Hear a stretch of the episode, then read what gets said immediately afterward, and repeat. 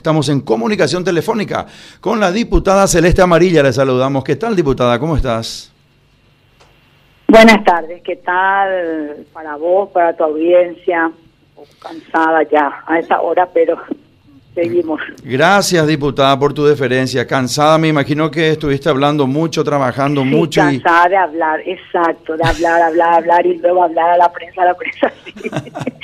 pero, eso, pero eso es muy, eso es muy bueno, diputada, porque también te pone en comunicación permanente con la gente, con el pueblo, con la audiencia. Y, y, vos sabés que se renueva, o se renuevan los programas y la audiencia. Cuando ustedes me llaman, más que agradecida cuando me llaman y yo atiendo todo, todo. Cuando no atiendo porque no puedo yo sé, yo sé. Ayer justamente estuvo pasando la repetición de un programa que hicimos en televisión y realmente una repercusión espectacular. Me contaron, sí, yo estaba prendida a la casa de Cartes, a la calle, al no sé qué, ¿verdad? Así que no vi. ¿Cómo está el nivel acusatorio, diputada? ¿Están escribiendo eso? No, calma, dejamos que vamos a respirar, mañana empezamos.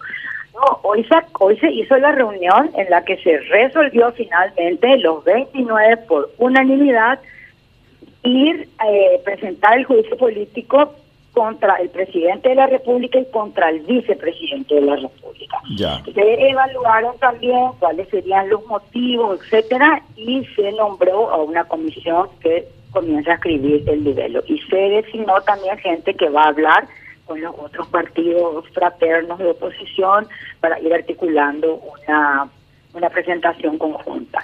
Así que, bueno, mañana empezaremos. Estuvimos, estuvimos hablando, diputada, recién con el doctor Carlos María Lubetich de la Justicia Electoral y nos, tuvo, y nos estuvo explicando que el presidente de la República, si es destituido, y el vicepresidente de la República también, se eh, automáticamente el senador eh, Cachito Salomón, en este caso específico como presidente del Congreso Nacional, asumiría la presidencia y se llamarían a elecciones para el vicepresidente de la República. ¿Vos, tenías, vos tenés conocimiento de eso? Bueno, yo así entiendo, así interpreto yo la Constitución también el artículo 234, pero la verdad que hay, eh, como todo en, nuestra, en nuestro país, hay varias interpretaciones. Mm. Así que no sé, pero eso ya es una cuestión de la justicia electoral. Yo no quiero meter más leña al fuego ni más confusión. Yo ya este, quiero dejar que cada institución hable de su tema. En este caso me parece muy bien que haya sido la propia gente de la justicia porque mm, eh, tenemos mucho caos, tenemos una crisis importante y una de las cosas que, que hoy resolvimos es esa, ¿verdad? O sea, nosotros vamos a nuestra parte y no colaborar con él la preocupación, el caos, el desentendimiento, porque esto no va a ser fácil diputada, sí, diputada, pero ustedes saben, y me imagino, porque sos una persona muy preparada y muy inteligente, de la gran responsabilidad que tienen ustedes como legisladores, como legisladoras, como diputadas y diputados, para que de aquí en adelante se rijan nuevos destinos y rumbos dentro de la República del Paraguay. ¿Por qué hago esta acotación? Porque de verdad tenemos que ver y con lupa quiénes son las autoridades que están en línea de sucesión y qué es lo que, se, o sea, porque qué es lo que se busca. Lo que se busca un cambio, lo que se busca es que el país sea articulado y coordinado de mejor manera, de mejor manera, gerenciado de mejor manera. Entonces, lo que tenemos que ver y ustedes tienen la absoluta responsabilidad de poner eso dentro de la balanza para sopesar qué es lo que conviene y qué no, ¿verdad? Sí, hemos puesto hemos puesto, claro, claro que entendemos que esa es nuestra responsabilidad. Y la reunión duró más de tres horas, justamente porque hemos puesto todo en la balanza. Y no solamente fue hoy la reunión, nosotros estamos prácticamente reunidos este, por teléfono, por WhatsApp, por lo que sea, desde el viernes a la noche. Acordate que a las 12 de la noche nosotros comunicamos ya que íbamos por el juicio político. Eh, con absoluta responsabilidad, Rodolfo se hizo. Eh, solamente que ahora eh, que ya está la decisión tomada, nosotros vamos a abocarnos al nivelo. Luego que el Senado haga lo que corresponde, la justicia electoral, lo que corresponde eh, para no encimar opiniones, porque esto ya lo vivimos. Esto pasó en el 99, creo que fue cuando lo de, el primer marzo paraguayo, González Maqui, etcétera. eh, que todo el país opinaba, ¿verdad? O sea, el que pasaba nomás ya opinaba y era tal la confusión y, y tal la preocupación que creo que eso en esta pandemia, en esta situación de crisis económica, laboral, política, social, sanitaria, eh, no sería responsable meter más leña al fuego. Tuvieron la oportunidad, a la gente. sí, diputada, vos o alguien de, de tu bancada tuvo la oportunidad de conversar con Cachito Salomón. No, nadie contó que haya hablado con él. No. Porque... Nadie de, de todos los presentes, nadie comentó haber hablado con él.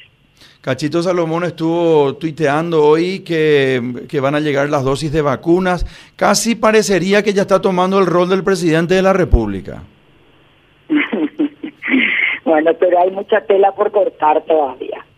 Hay que pasar este, la votación de diputados.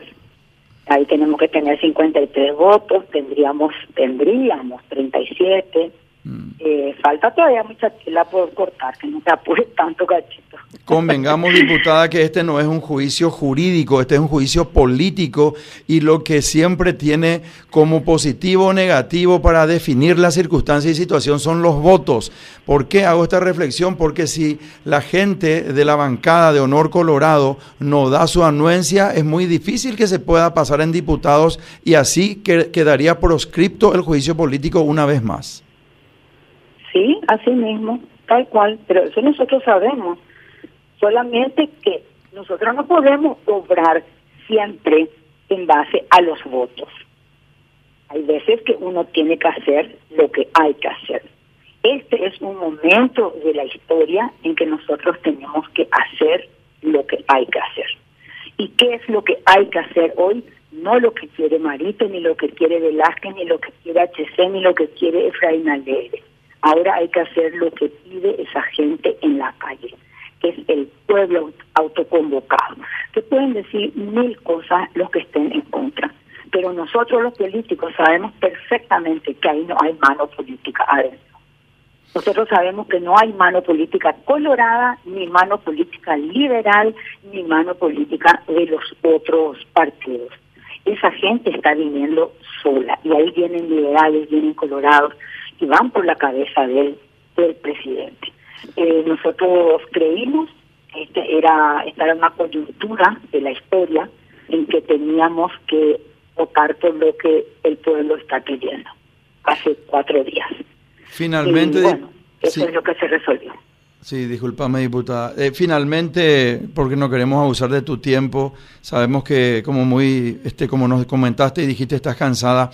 Y, también sabemos que no te gusta hacer futurología.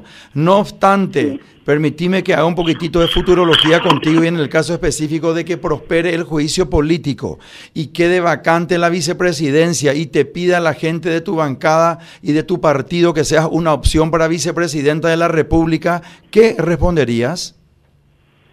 Que no.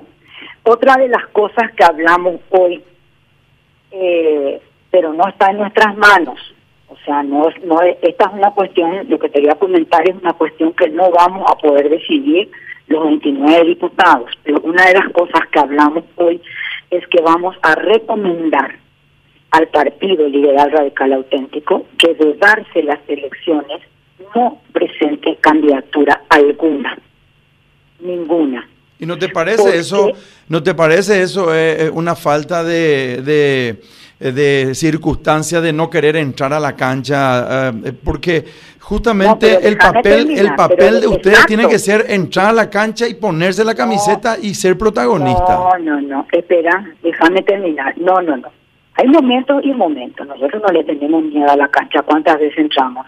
Y perdimos mil veces y nos levantamos, nos sacudimos y seguimos. No, no, no. Eh, hay oportunidades y hay oportunidades. Este no es el momento, no es justo que nosotros nos responsabilicemos en el supuesto caso que vayamos a ganar unas supuestas elecciones que se vayan a hacer, que nos responsabilicemos del país en quiebra que queda, del país desolado por la inutilidad de Mario Abdo Benítez, de sus ministros, de su vicepresidente, y de su partido con una pandemia, a ver, al borde del desborde, valga la redundancia, todos los días, con medicamentos robados que no sabemos en la casa de quién están, con vacunas negociadas no sabemos cómo ni con quién, con eh, estos medicamentos en falta que no sabemos ni si se compró, no se compró, se robó o se licitó, no se licitó. No, no, no. Nosotros no es justo y nadie puede obligarnos a que nosotros carguemos con el con el caos eh, de este gobierno.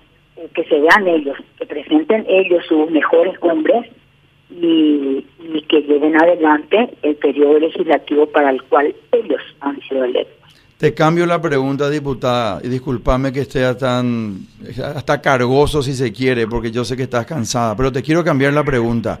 ¿Y qué pasa si no prospera el juicio político y sigue siendo presidente Mario Audo Benítez y aún más devastado termina este país en el año 2023 y en ruinas el país de este país que tanto amamos y queremos en el año 2023, entonces sí te presentarías como presidenta de la República en el año 2023 para recibir un país en default y devastado.